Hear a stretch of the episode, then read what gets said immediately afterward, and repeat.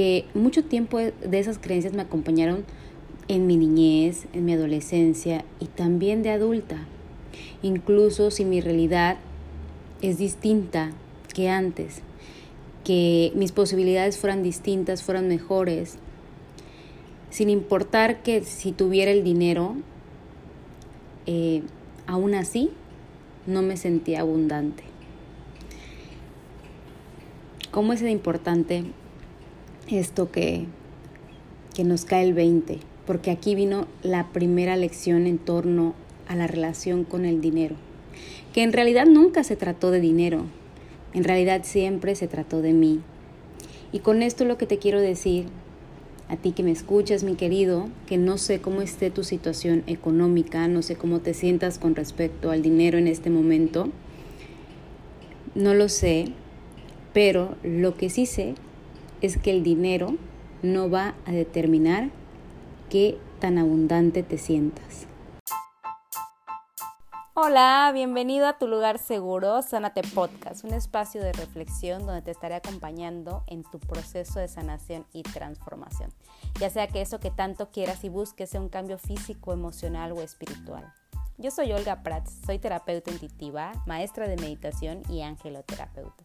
Es un placer para mí poder estar contigo hoy y sobre todo es un gran placer poderte compartir las herramientas que me han ayudado en mi proceso de sanación y que también ha ayudado a mis pacientes a encontrar el camino hacia un bienestar más elevado posible. Bienvenida o bienvenido, te doy las gracias y namaste. Hola, hola, ¿cómo estás? ¿Cómo te encuentras el día de hoy?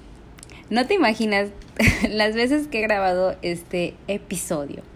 Y es que, como dice Elizabeth Gilbert en su libro Libera tu magia, a veces las ideas son tan perspicaces que van y vienen y me he cambiado de lugar en mi casa muchísimas veces para que quede muy bonito y que sobre todo tú puedas sentir del otro lado de, de donde estés, donde me estés escuchando, este, la vibra tan bonita y la verdad lo feliz que me hace de compartir este cuarto episodio de Sanate Podcast.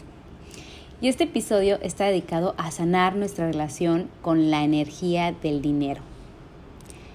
Y para empezar, me gustaría hacerte esta introducción para contarte acerca de cómo era mi relación con el dinero. Entonces, para yo poder este, platicarte, tuve que hacer este ejercicio de retrospección y escarbando en mi memoria, juntando mis recuerdos de qué fue lo primero que yo escuché y aprendí acerca del dinero. Pues lógicamente eh, me remonta a todo lo que escuché y viví con mis padres, lo que ellos me enseñaron mediante sus creencias. Y te platico que la primera conciencia que yo tuve acerca del dinero dentro de mi núcleo familiar fue de escasez, de que el dinero nunca era suficiente, que no alcanzaba o que la que tenía muy presente y que ya de adulta la tuve que sanar, era la idea de que no podía compararme con las demás personas porque mi situación económica era distinta. O sea, en resumen, otras personas podían hacer cosas, pero yo no, por esa desventaja, ¿no? En el ámbito de, del dinero. Entonces vemos viendo cómo nosotros vamos construyendo y vamos haciendo esta separación. Y ahorita que ya te hice esta introducción, es tu turno, es tu momento y si tienes la posibilidad de cerrar tus ojos, hacer memoria, para recordar qué es lo que tus padres o qué es lo que viste o viviste dentro de tu núcleo familiar. Cierra tus ojos, inhala profundo y deja que los recuerdos vengan a ti. ¿Qué es lo que puedes ver? Ves abundancia, ves escasez, sacrificio, tranquilidad, peleas en torno al dinero. Deja que todos estos recuerdos vayan llegando. No los cuestiones. Y cuando los tengas,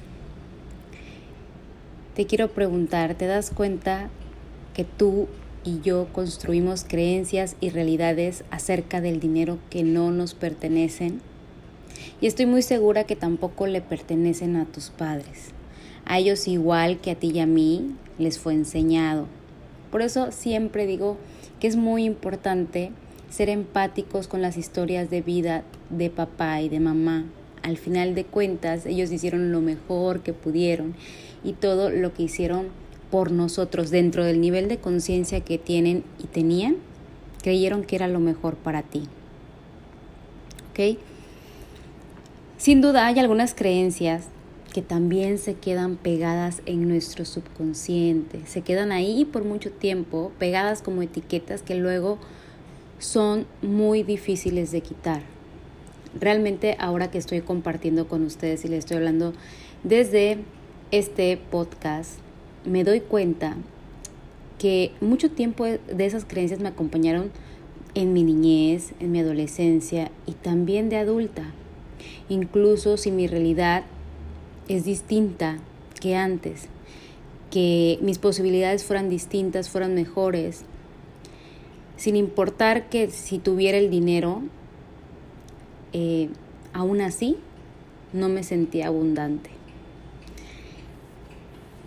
¿Cómo es de importante esto que, que nos cae el 20? Porque aquí vino la primera lección en torno a la relación con el dinero, que en realidad nunca se trató de dinero, en realidad siempre se trató de mí.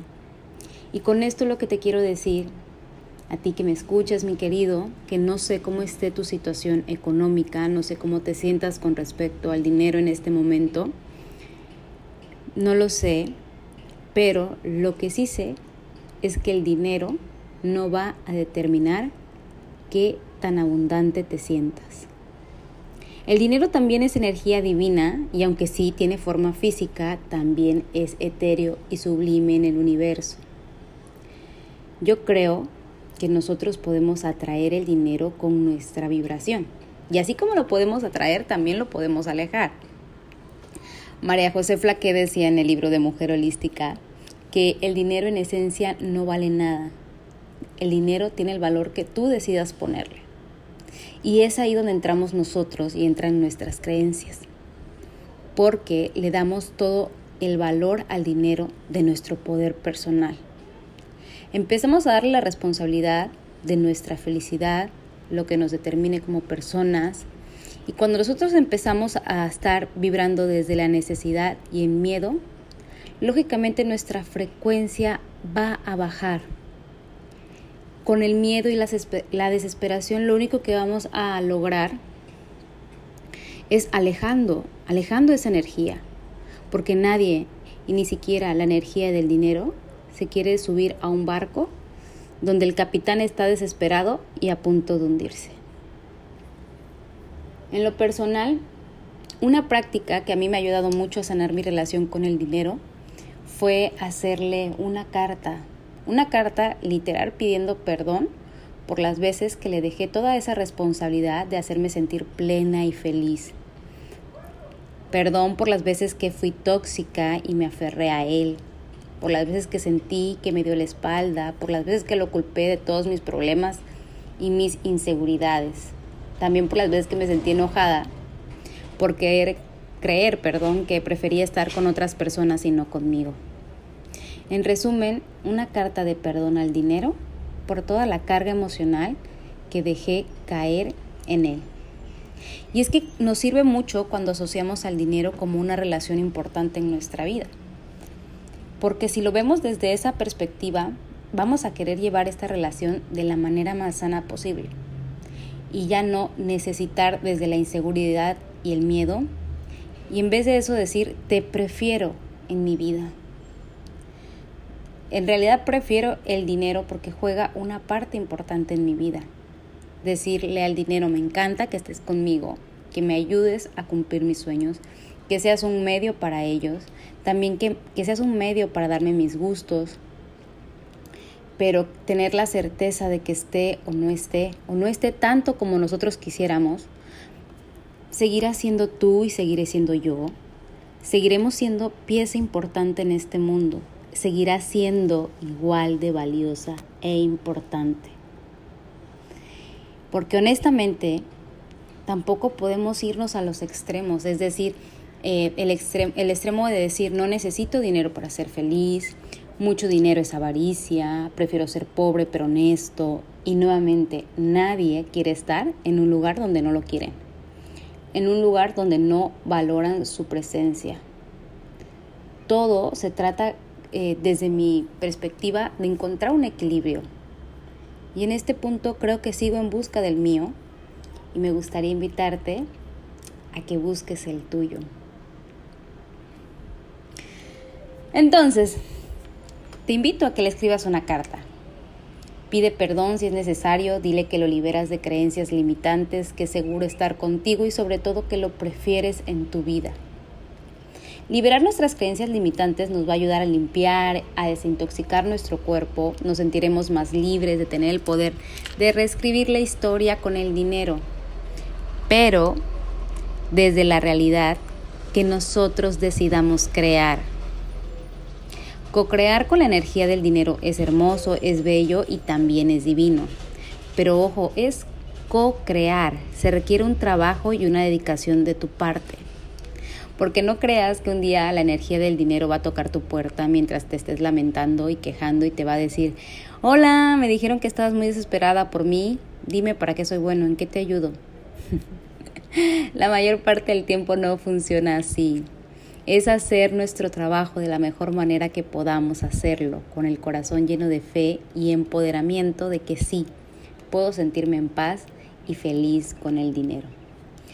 Recuerda siempre que cada quien te va a hablar, no solamente de dinero, sino de diferentes ámbitos de vida desde su realidad, así como yo te comparto entonces estos episodios lo que pienso cómo me siento al respecto.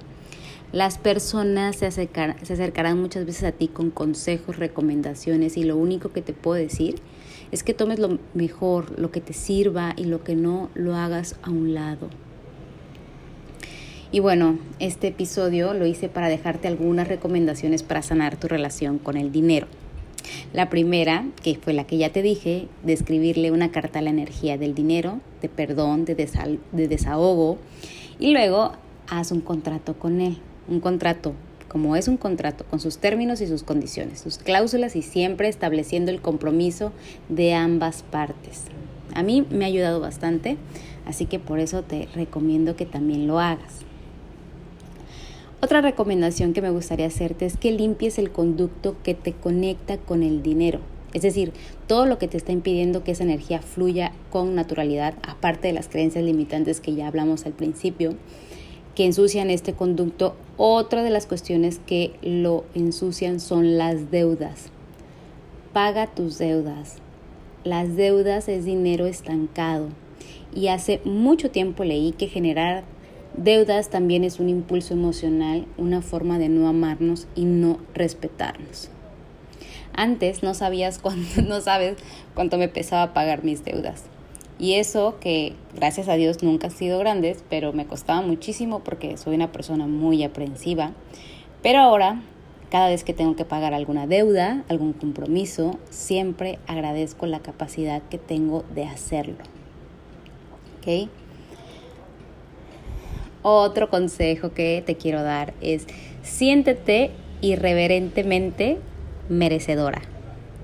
Un día me paré y dije, oye, yo merezco amar el dinero y que el dinero me ame con más fuerza. Nada más porque sí, porque existo y lo merezco.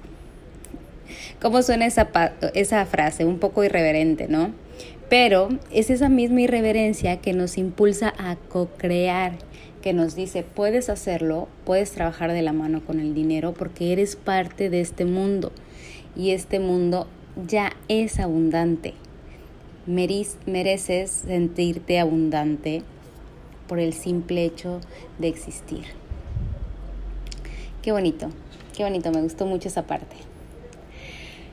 Otra eh, recomendación que me gustaría darte es la de compartir. Hay una frase que me encanta que dice, las manos que dan nunca están vacías.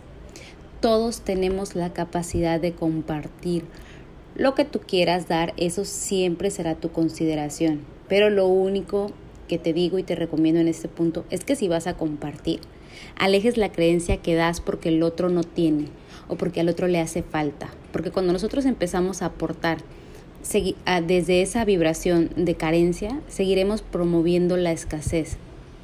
Así que si vas a compartir, que sea porque tú eres una persona muy abundante y quieres contribuir a la abundancia de alguien más. Puede ser una persona, una asociación o lo que tú consideres. Recuerda que el dinero es energía en movimiento. Y cuando no dejas que esa energía fluya, pues lógicamente lo que va a pasar es que se va a estancar. Otro punto muy importante que me gustaría compartir contigo es que siempre bendigas tu dinero. Usa afirmaciones en positivo. Por favor, sal de conversaciones de escasez. Cada que pagues algo, que tengas que pagar alguna deuda o alguna compra que tengas que hacer, puedes repetir la siguiente afirmación en tu interior. Todo el dinero que sale de mí regresa a mí multiplicado 70 veces 7. Esta última es una enseñanza del Maestro Jesús donde nos habla del perdón, pero también funciona como una poderosa afirmación de manifestación. Cada que pagues puedes escribir atrás de un ticket la cuenta que pagas en un restaurante, cada que te den un ticket de compra, em, de compra del salón de ropa, de salón de belleza, todo. Escribe al reverso de tus tickets. Todo el dinero que invierto en mí regresa a mí 70 veces multiplicado por 7. Incluso no tiene que ser un ticket, puedes escribirlo en un cuaderno, eh, en tu cuaderno de gratitud, si es que llevas uno en alguna hojita. Hazlo por 7 días seguidos y me cuentas qué tal te va. Pero ponle mucha fe y mucho corazón.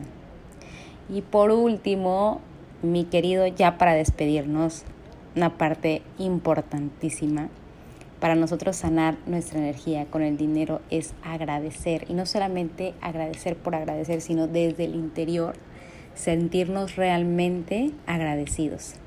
Hazlo siempre en tiempo presente, agradece que la energía del dinero está contigo, agradece que siempre va a estar en tu vida.